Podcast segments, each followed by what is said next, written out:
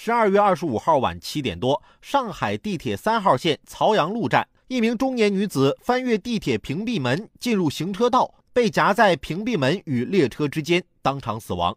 二十六号，上海地铁通报，该女子是自行违规翻越车站电动安全门，具体翻越跳轨原因有待公安部门进一步调查。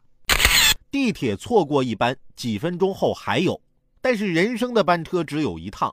为抢几分钟断送一辈子，值得吗？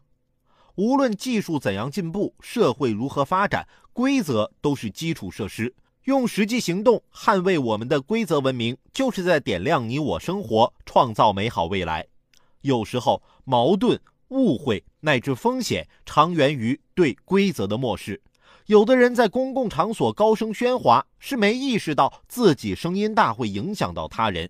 稍加提醒还能改正，但也有人属于明知故犯，规则于自己有利就遵守，规则妨碍了自己就破坏。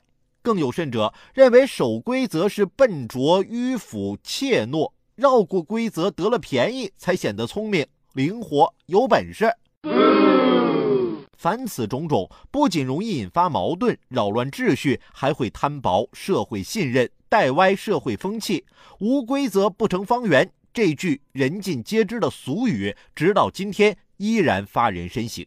要让每个不守规矩的人付出代价，让每个人从心底里认同守规则才是对的，为刚性的规则体系构建成风化雨的文化环境。通过教育的方式，在每个人心中播下规则的种子，才能让自觉遵守规则融入血液，凝聚起全社会的文明共识。干啥呀，都得守规矩。我呀，第一次去我女朋友家吃饭的时候啊，我就想活跃一下气氛，准备讲个笑话。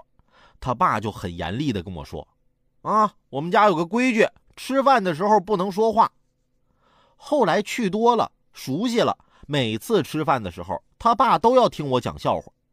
我女朋友就小声的问他爸：“你忘了咱家的规矩了？”